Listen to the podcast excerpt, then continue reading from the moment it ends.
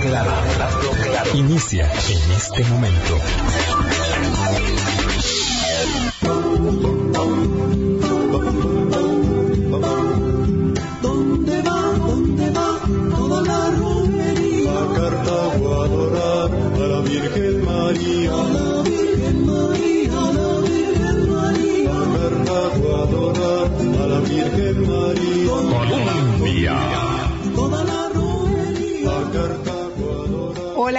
Buenos días, ¿qué tal? ¿Cómo están? Qué gusto saludarles en esta fiesta especial, en este día memorable siempre para los costarricenses, todos, eh, el que más, el que menos. Todos tenemos un ojo puesto en las noticias, en las referencias de la festividad tan significativa que, más allá del catolicismo, se celebra en el territorio nacional y allende las fronteras.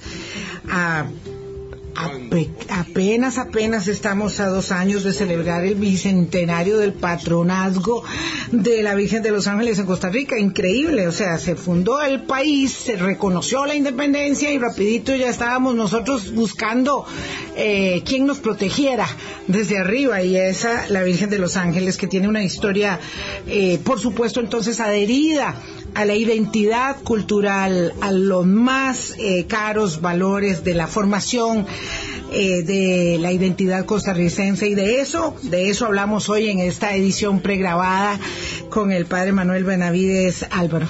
¿Qué buenos tal? Días, Vilma, buenos días a usted, buenos días a todas las personas que están ya con los pies en agua tibia, porque a esta hora ya eh, muchos han cumplido su, bueno, todos casi han cumplido su romería y en este 2 de agosto ya hoy eh, son las actividades eh, oficiales ahí en la, en la plazoleta, en la Basílica de Los Ángeles, con la aparente presencia, este es un programa pregrabado, no sabemos si durante día lunes eh, pues eh, ha habido algún cambio de programación, pero es- está por supuesto todos los años la celebración con la presencia de feligreses y, y, bueno esto que dice usted Vilma es una claramente una celebración que va muchísimo más allá del aspecto meramente religioso y que tiene un enorme enorme contenido histórico que podemos repasar hoy con el invitado. Sí, un gusto conocer al padre Manuel Benavides y eh, que nos haya aceptado la invitación para unas reflexiones,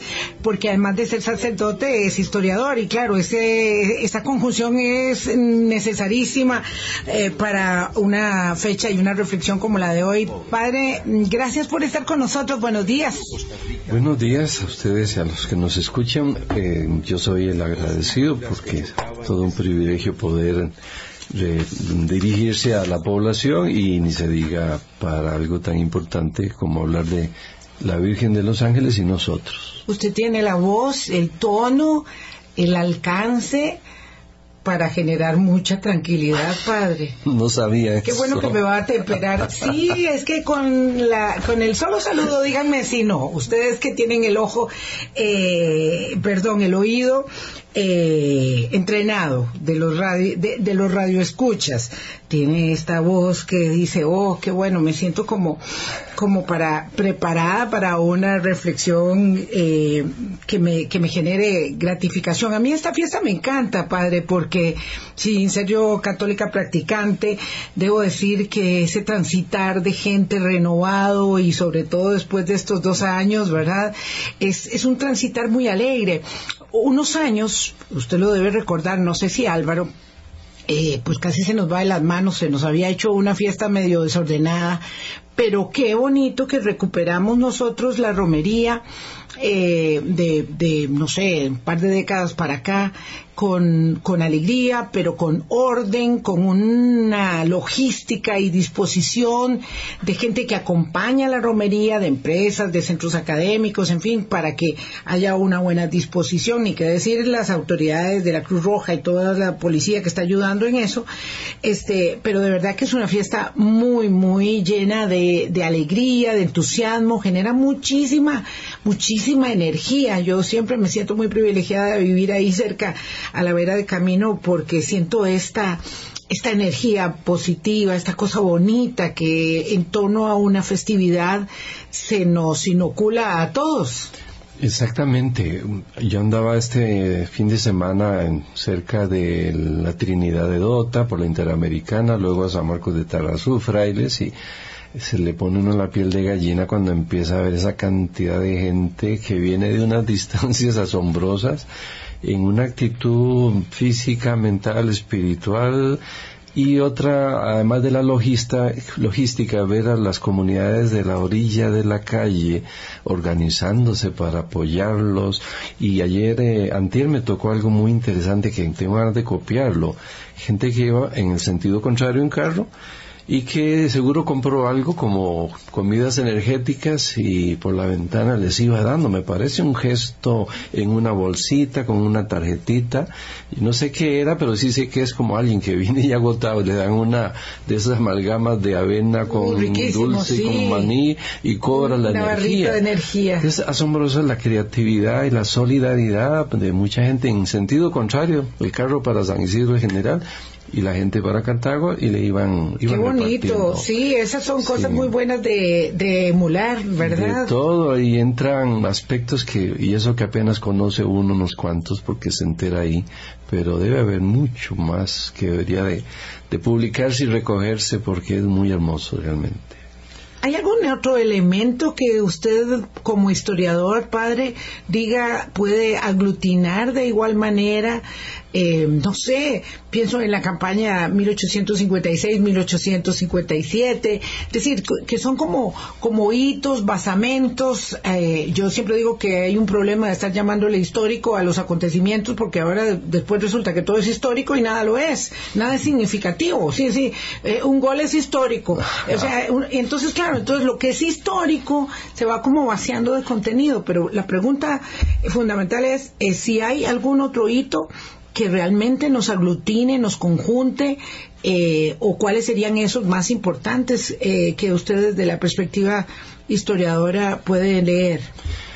Observándolo a lo largo del tiempo, algo que empieza en torno a 1635 y lo que ha ido provocando en estos 380 eh, y algo de años en lo religioso, en lo económico, en lo cultural, en lo cultural mestizo partiendo de lo afrodescendiente y extendiéndose al resto de la población, en lo gastronómico, en lo festivo, en todas las direcciones.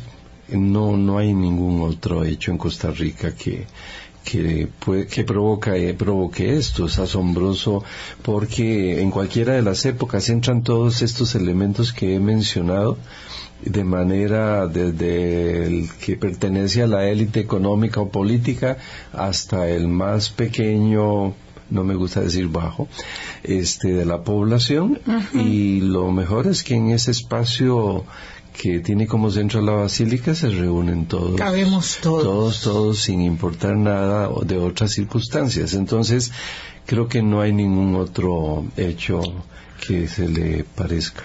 Mm, padre, lo de la Virgen, para ir repasando las lecciones, ¿es aparición o es hallazgo? ¿Qué es exactamente la negrita de los ángeles? El término en, la iglesia a nivel de, teológico, doctrinal, es hallazgo. Fue encontrada, no es una aparición, fue encontrada. Es la, la, diferencia que se hace siempre y en este hallazgo la deja, no la deja en la penumbra, o si acaso en una penumbra muy hermosa, muy misteriosa, que, más bien la agranda, porque quien va a ocultar en cualquiera de los años, desde 1635 para acá, quien va a ocultar a la Virgen de los Ángeles, ¿verdad? Pero si es un hallazgo, eh, por ser nosotros hijos del tiempo, hijos del siglo XXI, nos gustaría que una foto, un video y una fecha y la hora y eso ya es manía de nosotros porque este es nuestro tiempo, ¿verdad? Es lo que lo que se determina. En aquel tiempo lo que menos interesaba era el hallazgo y desde lo religioso todo lo que se fue formando en torno a ella, el sentido celebrativo vital siempre y en aquella época mucho más. ¿Y un hallazgo qué es? Encontraron la encontraron, estaba ahí, la encontraron. Sí. Estaba, y, y hay una gran parte de ello, porque quiero que lo explique el padre Benavides, hay una gran parte de ello que es que es digamos una construcción, una, una leyenda en el buen sentido del término, pero cómo, cómo se resume o cómo se explica eh, ese hallazgo en 1635 de Juana Pereira.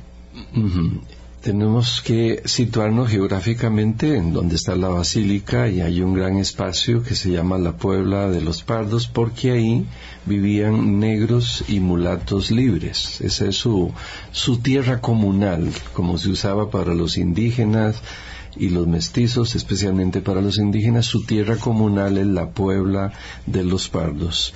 En el límite este, por ejemplo, llega hasta el río Toyogres, que todavía está el rótulo ahí en el, en el, en el puente, cuando uno pasa es el río Toyogres. Hacia acá llegaba hasta detrás de la Corte de Justicia Cartago. Ah. Esa calle que va de norte a sur llega hasta Aguacaliente. Es el escenario, población afrodescendiente. Y la leyenda que dice por ahí un escritor inglés, tiene la tarea de devolverle cada momento histórico la alegría y la belleza a una verdad histórica que por repetirla fríamente pierde ese atractivo. Ah. La leyenda y el mito le devuelven el atractivo, la belleza, la alegría. Nos, esa leyenda nos recuerda a una mujer que, si bien se ha dicho que era mestiza o indígena, no, era mulata. La fuente más antigua dice que era mulata. La encuentra y se la lleva a su casa dice un poco como una muñequita. Y no se llamaba Juana, le pusieron Juana. Le pusieron Juana, no sabemos su nombre. Monseñor Sanabria le puso el nombre y eso sí, él lo advirtió. Yo, hay un artículo del que dice, yo se lo puse, no sabemos cómo sea. Yo se lo puse porque quería que tuviera un nombre de los más populares que había en todos los sentidos, de pueblo y cantidad, matemáticamente hablando, como Juana, ¿verdad? La encuentra una, una mulata la lleva a su casa y la imagen se devuelve a la piedra donde ella la encontró. Se repite esto hasta llegar al, en la tercera vez creo que al párroco, y el párroco la mete en el sagrario y vuelve a pasar lo mismo, el siguiente día no está. En muchas de nuestras hallazgos y apariciones de la Virgen en América y creo que en Europa también se da un poquito esto, de una imagen que se queda en un lugar, ¿verdad? Que por más que quieran no se va de la seña es quiero un templo aquí y fue lo que pasó verdad empezando por un templo pequeño en 1639 ya le hicieron su primer templo.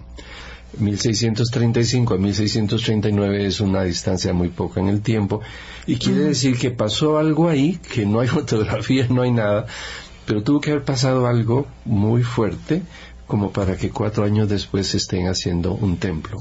Regularmente las devociones no crecen tan rápido, ¿verdad? Y en este caso es asombroso. Y en aquella época es mucho más asombroso, ¿verdad? Es que hoy día hay más medios de, de informar, de construir, de recolectar en una rifa. En aquel tiempo pues no era así como, menos en Costa Rica que en la colonia fuimos unos pobretones, como que se pudiera tan rápidamente, pues no, ¿verdad? Pero la historia básicamente cuenta esto, ¿verdad? La leyenda. Padre Manuel Benavides, eh, bueno, sacerdote e historiador, tenemos que repetir, es genial para poder hacer este repaso eh, que estamos haciendo hoy. Eh, ese hallazgo, ¿qué es lo que se halla? porque la, investigación que ha hecho usted histórica habla de la fuerte presencia eh, afro de la Virgen de los Ángeles. ¿Qué es lo que se halla que de alguna forma puede eh, dar pie para, para hacer esta, esta lectura y esta visión de la, de la negrita, ¿verdad? Como, como una representación de, de, los pueblos eh, afro de ese momento y, y, cómo, cómo fue evolucionando, padre. Sí, tratando de hacer un resumen porque son muchos siglos, ¿verdad? Sobre todo lo, que preguntas primero es qué es lo que se halla, digamos, la, el objeto Ajá. Eh, y, y, qué, qué, de afro eh, tiene eh, esta, esta imagen que da, da pie para hablar de la tradición negra.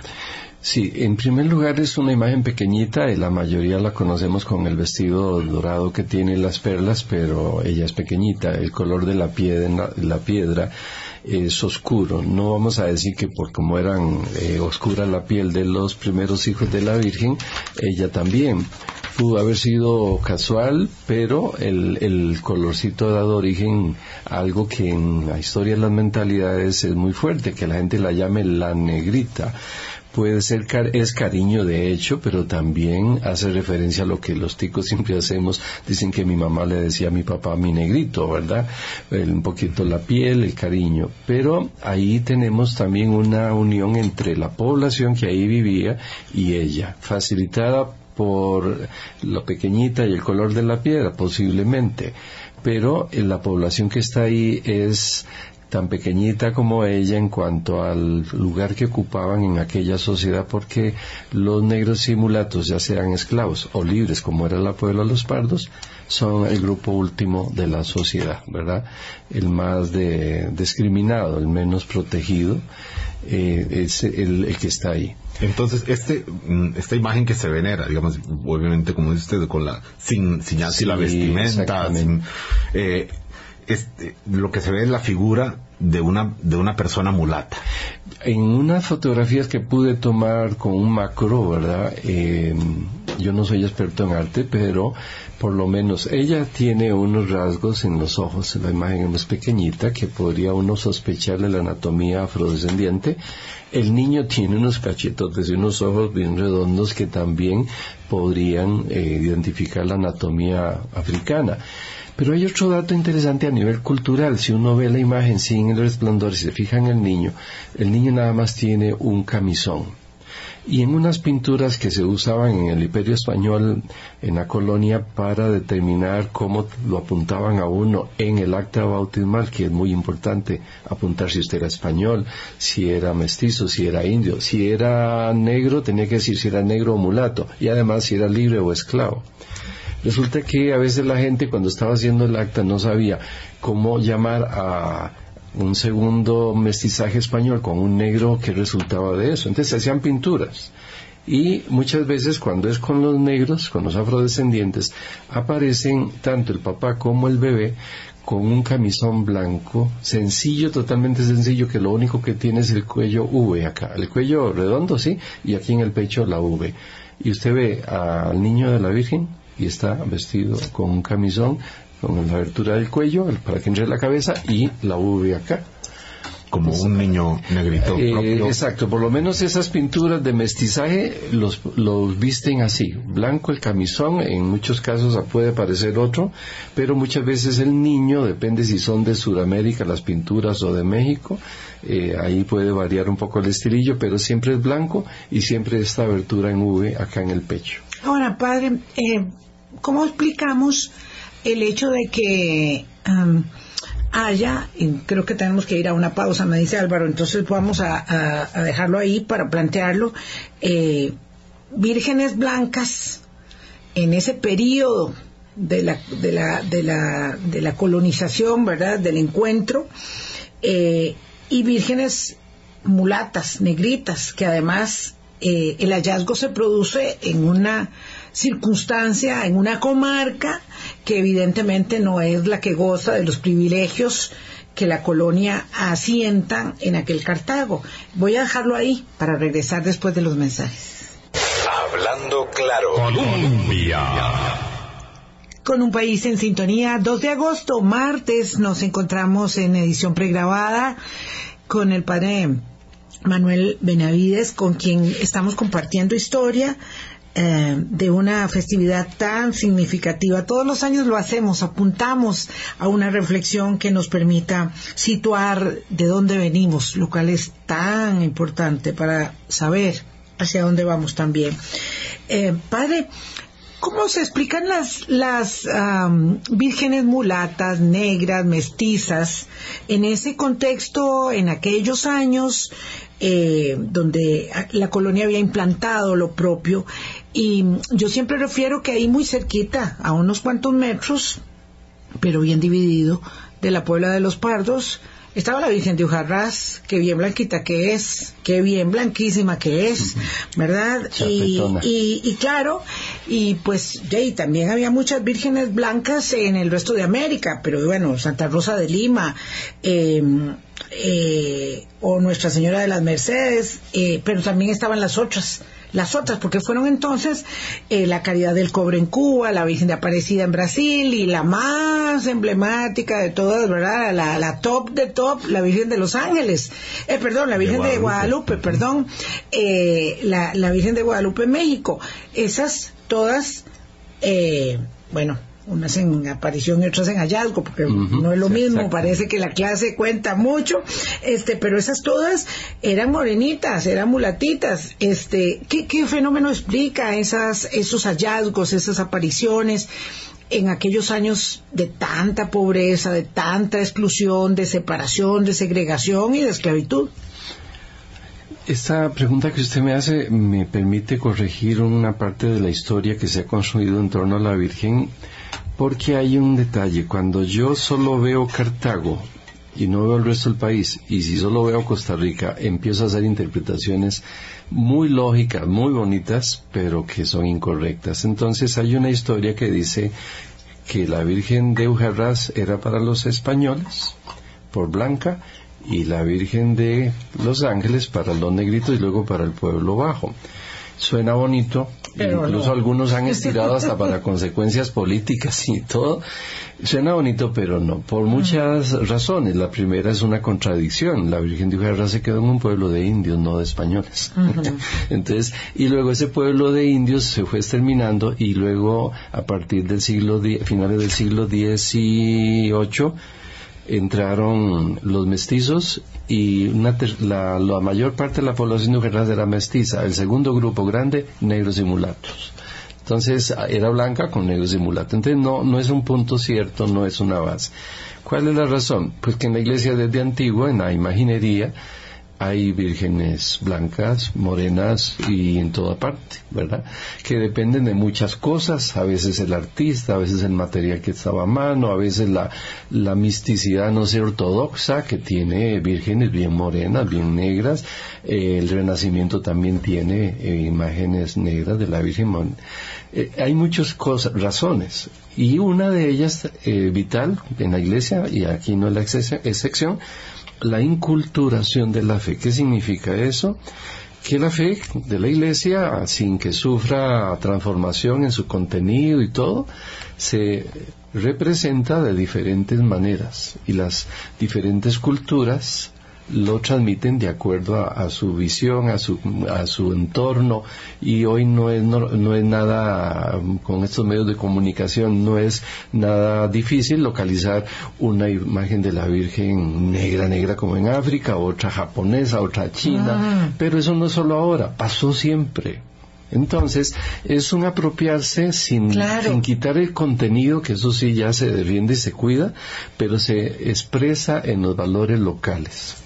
Cuando usted habla de la inculturación de la fe, entonces se refiere a que la fe no tiene un rasgo determinado. Sí en contenido, Sí. Pero en la forma que una comunidad la asume, la manifiesta. La apropia. Se apropia culturalmente. Inculturación. La culturaliza de acuerdo a su medio. Entonces, por ejemplo, las imágenes de los portales. Si usted se va al campo, va a encontrar unas imágenes de San José el Niño y la Virgen hechas por algún escultor del lugar de manera rústica, muy, que tienen una personalidad. Claro.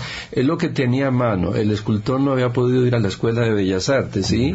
Eh, no había una riqueza como para mandar a pedirla a Guatemala. y además mi imagen y semejanza, y, semejanza es la mía, la que yo veo de mis semejantes, de mis homólogos, ¿verdad? Claro, y ahí está expresada. En la Virgen está expresada. Yo me llevé un susto allá por Buenos Aires de Osa un día cuando veo un crucificado eh, para celebrar misa en una iglesia indígena y quien estaba crucificado un indígena.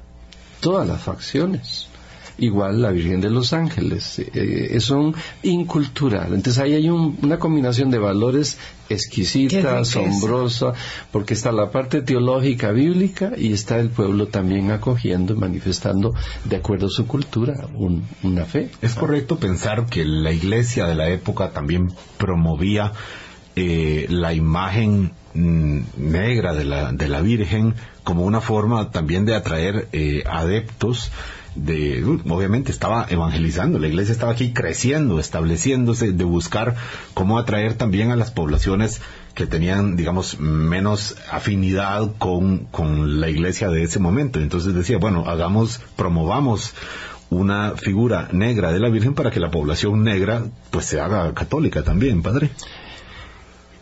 Ese hay que trasladarnos a 380 y no sé cuántos años atrás. 87. Eh, Entonces, hay hoy día interpretaciones sociológicas que a veces yo digo, mm, está estirándole demasiado, como decíamos antes, ya que estamos hablando de un pueblo que, que, que atrapa el rabo a la chancha. Se Eh, sí, el rabo a la ternera. Sí, porque la teoría suena bonita, Sí. pero hay que irse, en primer lugar, no solo pensarlo acá, porque eso lo ha hecho la Iglesia siempre. Hay que ver la, la evangelización de Inglaterra, la evangelización Claro. de Rusia.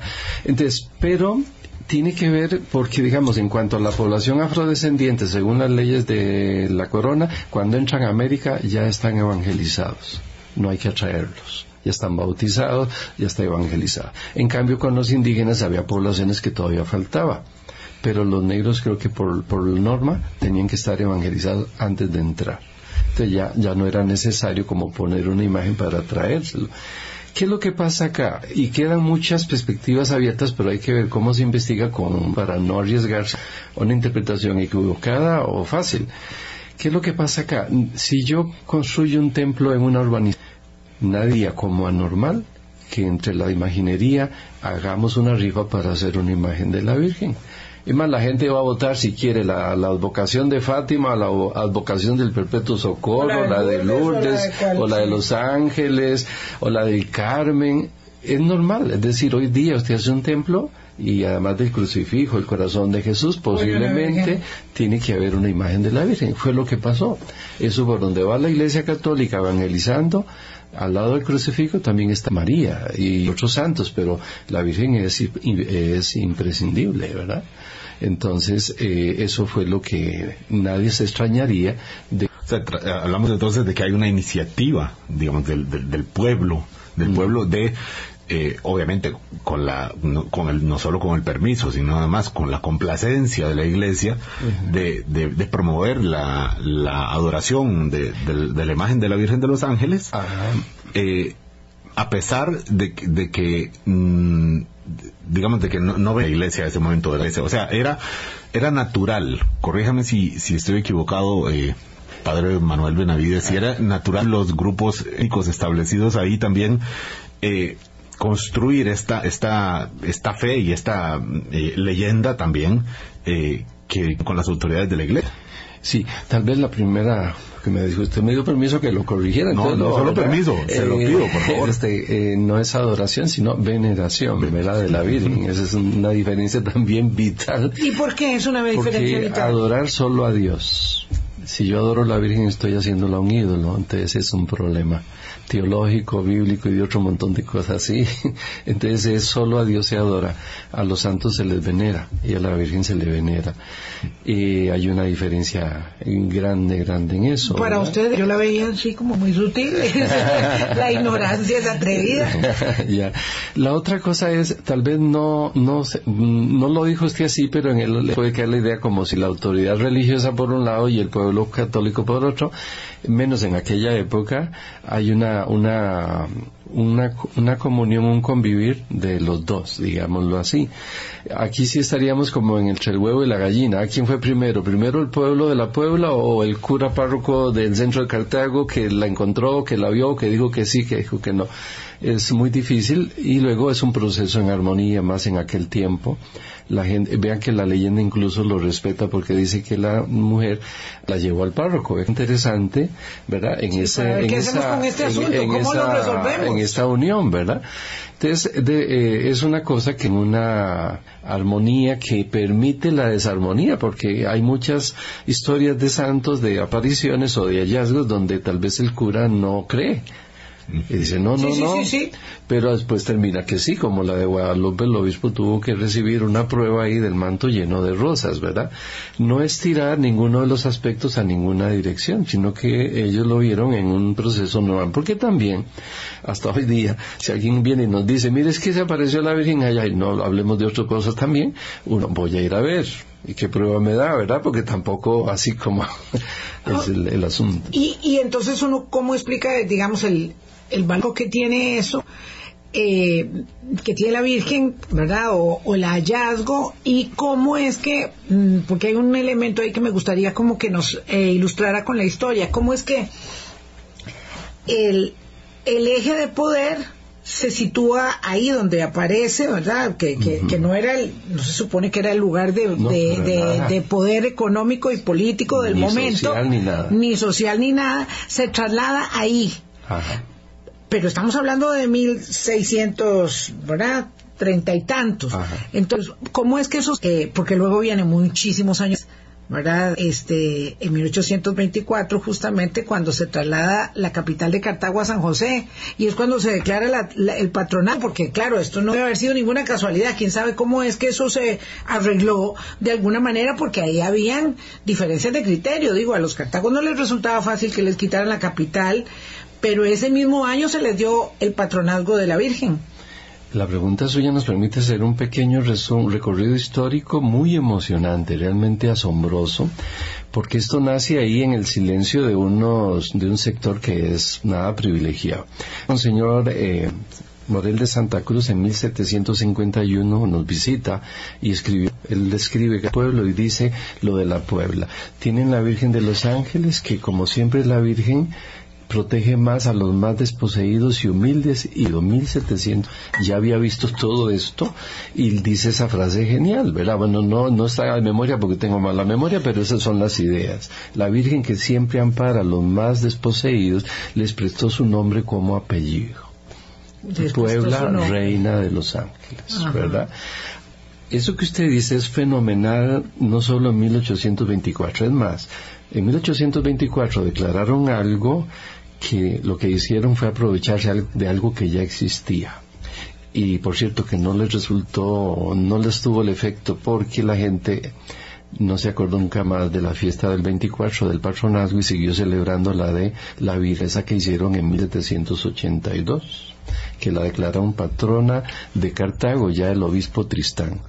Sí, antes de que fuera patrona de Costa Rica había sido de, de la- de Exacto. Cartago. Pero los del Congreso Constituyente no declararon una fiesta ni otra fecha, la, la dejaron en el 2. En el 2 de agosto. No hubo algo que dijera, esta es la fiesta que el Congreso quiere que se siga celebrando y vamos a poner el dinero de la misa y la pólvora. No hicieron nada. Cuando la gente siguió, siguió diciendo, vamos a preparar la fiesta por el voto que hicimos en 1782. No dice lo de 1824. Esa sí fue una falla de nuestros diputados constituyentes. Sí, digo, no sé si fue porque a lo mejor era eso porque estaban trasladando la Ah, capital. no, ahorita le voy a dar un dato en el que ellos lo hicieron bien. Eso sí, la la falla fue en no poner otra fecha. fecha. y una fiesta donde ellos gastaran Claro. algo y fueran. Sí, sí, sí, Fue sí. poner- dejarla en el 2 de agosto fue el error. Porque entonces ellos desaparecieron de la escena. Sí, sí, sí, sí, sí, 1782. entiendo, entiendo. Vean cómo en la Puebla pasó algo que recorre los siglos y cambia toda Costa Rica consecuencias, con consecuencias políticas, económicas, culturales, etc. Ese pueblo se fue, la Virgen fue haciendo los más poderosos, los fortaleció a ellos, ellos la defendieron a él. De manera que empezar el centro de Car en poder social, económico, político. Económico no porque no. No. Sí, y vean la primera consecuencia. En la colonia, todos los templos eran asilo político para delincuentes. Usted se robaba una lechuga y corría, si el alcalde no lo atrapaba, se metía a una iglesia y ya no podía sacarlo de ahí. Tenía que hacerle un proceso más largo. Se prestó mucho desorden, porque habían iglesias. ¿Qué pasó en 1773, creo? Una reforma. El rey mandó a decir solo una iglesia en cada ciudad. Se supone que la parroquia es la, la iglesia principal, está la plaza, está el cabildo, es un símbolo de poder español, ¿verdad? El- no es por accidente una plaza, un No, no. templo. Y resulta que, que en todos los lugares la iglesia de refugio fue la iglesia parroquial, los ticos, siempre diferenciándose. Y- La Virgen fue elegida para que la fuera el lugar de refugio, no la iglesia de Santiago en el centro de las ruinas donde está hoy día. que es la Vean parroquia. que eh, la parroquia, ve que hay un desplazamiento, pero eso continuó y significa un cambio político mental porque los españoles tenían que salir de su centro de poder simbólico a las fiestas de agosto a donde los negros simulatos. Es que eso cambia barreras de todo tipo y los españoles se van a divertir en la cofradía día y noche. Por eso el mestizaje del país. Y es demasiada fiesta.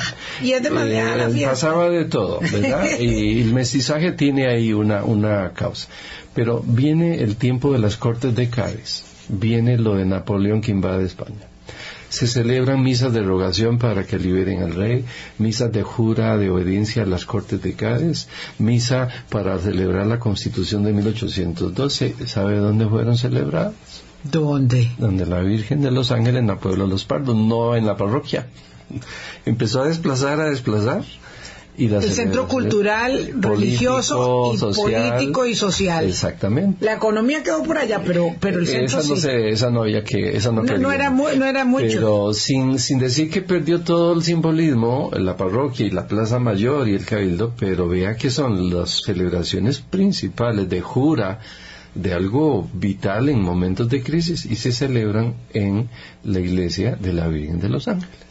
Wow, eso, eso es un detalle muy interesante tiene que una verdad no fuerza teníamos. tremenda. La Puebla tiene un significado Es asombroso para el valor historia. simbólico Sí, eh, y no lo la- hemos visto, no lo hemos visto las consecuencias, no hemos visto el aporte que ellos hicieron y la Virgen, Su calificación de la Iglesia de Los Ángeles es la Basílica. Basílica. Ah, basílica. y por encima de Basílica, ¿qué hay? Catedral. Mm, sí, pero ya es como una condición ya propia, porque la catedral es cuando hay un obispo. Ah, ok. Bueno, Entonces, pero digamos, en, obispo, importancia, eh, en cuanto a es... iglesias en general, la basílica, la catedral lo es más importante en cuanto que hay un obispo, pero si hablamos de la iglesia de Zapote, de la capilla de Barrio Luján, de eh, la que tiene el título basílica, es, ah, Eh, Sí, palabra mayor. claro. Vamos a una pausa y regresamos para el cierre de nuestro espacio hoy con el padre Manuel Benavides. Hablando claro. Colombia. Con un país en sintonía mm, nos gusta mucho un acercamiento diferente cada año con personas que desde la historia y también desde el conocimiento eh, teológico, como el Padre Manuel Benavides, nos pueden ayudar a enriquecer nuestra perspectiva de eso que es tan significativo y lo es porque está muy en nuestro ADN, está en nuestra vivencia desde que somos muy pequeños, ¿verdad? Que es la, la, la celebración más importante de la expresión de, de fe de la mayoría del pueblo, que es la celebración de la Virgen de los Ángeles, de la patrona de Costa Rica. Eh, para este último segmento, padre, nos explica, por favor, entonces, desde el valor simbólico del, del posicionamiento que eso le permitió a las poblaciones más vulnerables, se diría hoy, ¿verdad? Que son los negros, que son los mestizos, que son los pardos, este, esas manifestaciones que hablábamos eh, de, de 1820, bueno, desde, desde que se asentó, ¿verdad? Desde que ya se había declarado la patrona en 1782, luego 1824 se hace la declaración de patrona de Costa Rica y cómo esas manifestaciones de poder fueron influyendo en la conformación, digamos, de la sociedad que llegamos a ser, porque en realidad es una construcción permanente la sociedad que hoy somos. Sí, el- a través del mestizaje, partiendo de una zona afrodescendiente, eso tuvo consecuencias que necesitaríamos otro programa para conversarlo, porque el hecho de que seamos más pacíficos y que lleguemos más fácilmente a acuerdos comparativamente, no es que éramos santos, pero frente a los otros países sí se comprueba, tiene consecuencias por culpa de la Virgen y de los negros y mulatos, ahí está su origen. ¿Por qué? Porque al provocar el mestizaje y, y al empoderarse este sector de los negros y mulatos, creó una población que la élite no pudo dominar, como pasó en otros lugares, y tuvieron que llegar a acuerdos. Eh, tuvieron que, dialo- que dialogar. Ellos tenían su virgen que los, que su los virgen, los exacto. Y- socialmente. Y, y vean cómo ellos se consolidaron, que en 1662 ellos le ponen un pleito a los españoles de la ciudad de Cartago en la audiencia de Guatemala y se los ganan. Porque los sacaban de ahí a las casas a trabajar y no le pagaban el sueldo. Y los sacaban a la fuerza. Tenían que respetarlos porque eran libres.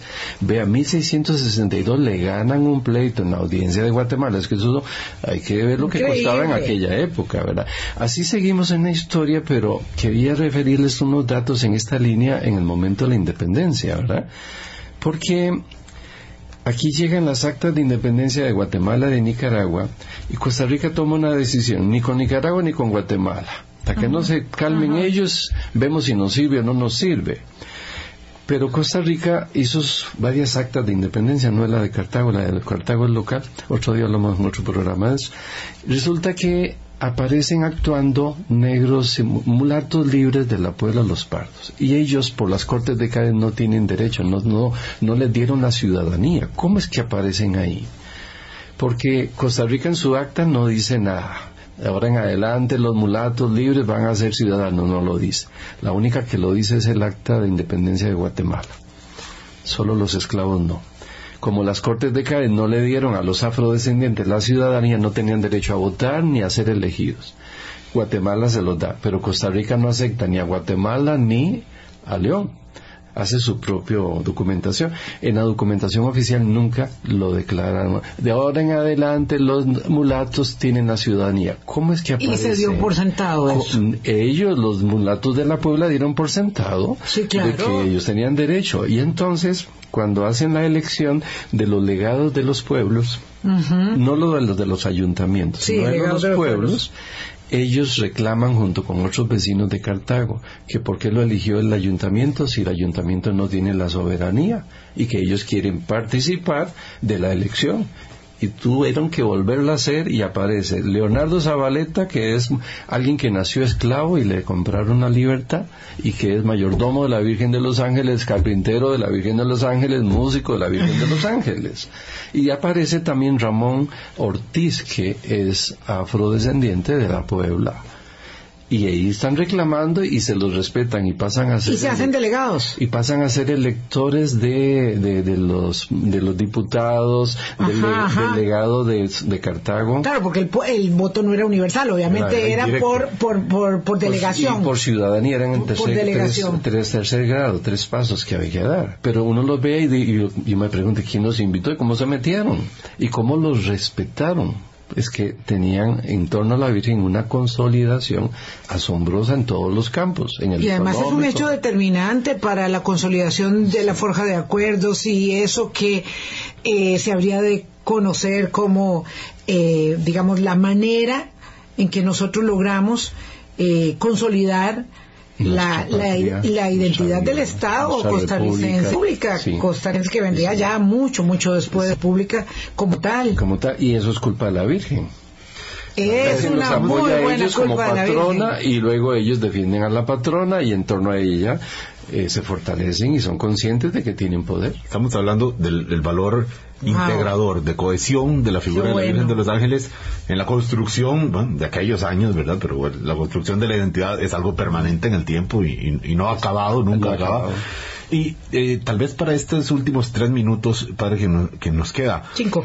Eh, trayéndolo ya a valor presente, en este momento de fragmentación social, de polarización desde muchos aspectos, de aislamiento de personas que, que les va bien, otros que les va peor, eh, de división social finalmente. ¿Qué valor puede tener en este contexto la Virgen de los Ángeles, la figura, la festividad, la tradición, por supuesto que la, la vocación, eh, en este momento, ¿cuál sería una, una, lectura, un mensaje que haría usted ya mm, final de, de programa?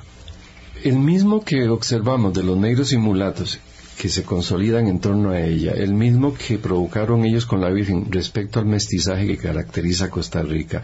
La Virgen nunca ha dejado de hacer esa tarea hasta hoy día. En algunas épocas de crisis se visualiza más, en otras está ahí por debajo de la piel, en nuestra mentalidad. Entonces, eso es importante, nunca ha dejado ese papel. En, en esas crisis nos hemos agarrado más de las mechas porque esa, esa unión que ha provocado ella todavía está ahí sosteniendo, ¿verdad? Pero precisamente para eso se repasa el pasado y la historia, porque somos de, venimos de ahí, esa es nuestra identidad. Es una herencia viva que por un lado hay que agradecerla, otra es cuidarla y otra siguiendo que fructifique en nuestro presente. Entonces, que hemos conversado debería seguir siendo el lineamiento para seguir construyendo la patria. Nos debería dar mucha vergüenza que después de 200 años, donde aquellos costarricenses en torno a ella pudieron hacerlo, que nosotros nos alejemos de ese pasado y no lo hagamos, ¿verdad? Entonces sí, en torno a ese lugar y a esa patrona de Costa Rica debe de buscarse nuevas formas de diálogo, de honradez, porque nuestra patria se está cayendo de, eh, de caridad cristiana, de, de todo para poder respetarnos unos a otros con, no con mis, voy a decir una barbaridad, me van a matar, con mis egoístas derechos humanos, que son muy individualistas, sino con algo que le damos como comunidad civil y religiosa, donde la solidaridad ha sido vital. La cofradía de que estaba ahí en torno a la Virgen tenía por reglamento que rezar por sus difuntos, si no tenía plata, y luego visitar a sus enfermos. Claro, lo que pasa es que yo, yo, no, yo no creo eh, padre, eh, que los derechos humanos sean egoístas. El problema es que es egoísta el que apropia que mis derechos humanos van, siempre y cuando eh, los, los, suyos y los de Álvaro no se consideren. El tema es, tener una visión mm. que permita entender, ¿verdad?, que los derechos humanos son de todas, de todos. Eh, independientemente de nuestras eh, condiciones y que mis derechos eh, pues tienen unos límites que tienen que ver con el derecho a la dignidad de la existencia misma de las demás personas. Sí, los derechos humanos no son el problema, es lo que hemos hecho con ellos. Exactamente, claro. Hemos visto que en la, en la fiesta hay muchas personas que van en la romería. Yo he visto y conozco personas que son críticas de la iglesia, que no, que no practican la, la religión, la tradición católica, pero que, pero que esto les alimenta un, un espíritu y aparte de lo doctrinario de la iglesia y la los cuestionamientos que cada vez más sectores tienen en la iglesia, dice, bueno, la Virgen de los Ángeles es un tema aparte y consolida. Y, no se puede uno igual que en paraíso. Todo el que nació en paraíso aunque sea hermano separado no puede cuando ve la romería verdad no puede dejar de sentir algo. O, en Santa Cruz en Nicoya cuando puede ser hermano separado si nació y se va a tomar chicheme el día que entre esquipulitas a San Juan de Santa Cruz. Sí a mí no me gusta lo de pero, pero pero entra digamos y no hay problema se convive perfectamente que sea un buen momento para reflexionar sobre la necesidad que tenemos de encontrarnos más, desacreditarnos y descalificarnos mucho menos, ¿verdad? Que no sea que no sea flor de un día. exacto. Padre Manuel Benavides, muchas gracias por haber venido. Con mucho gusto, gracias a ustedes por invitarme y poder colaborar un poco en este tesoro que significa la Virgen para nuestro país. Muy edificante y muy aleccionador. Muchas gracias. Mañana 3 de agosto se celebra nada más, digamos. Eh, por un lado la, la, pasada de la Basílica a la Catedral de Cartago y el Día de la Puebla de los Pardos por decreto de gobierno. La fiesta sigue en Cartago. Sí, la fiesta sigue. Exactamente. Pásenla muy bien, cuídense mucho. Hasta mañana. Chao. Hablando claro, hablando claro.